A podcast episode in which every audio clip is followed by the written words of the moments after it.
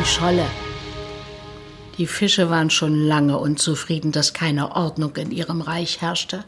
Keiner kehrte sich an den anderen, schwamm rechts und links, wie es ihm einfiel, fuhr zwischen denen durch, die zusammenbleiben wollten, oder sperrte ihnen den Weg, und der Stärkere gab dem Schwächeren einen Schlag mit dem Schwanz, dass er weit wegfuhr, oder er verschlang ihn ohne weiteres.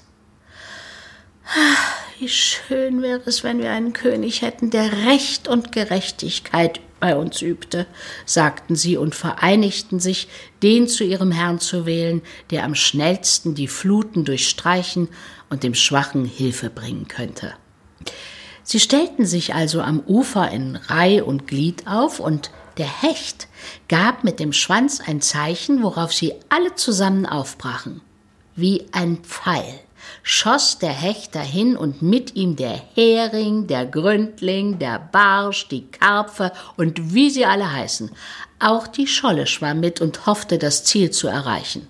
Auf einmal ertönte der Ruf Der Hering ist vor, der Hering ist vor.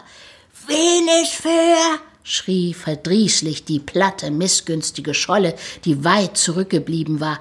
Wen ist für? Der Hering, der Hering, war die Antwort.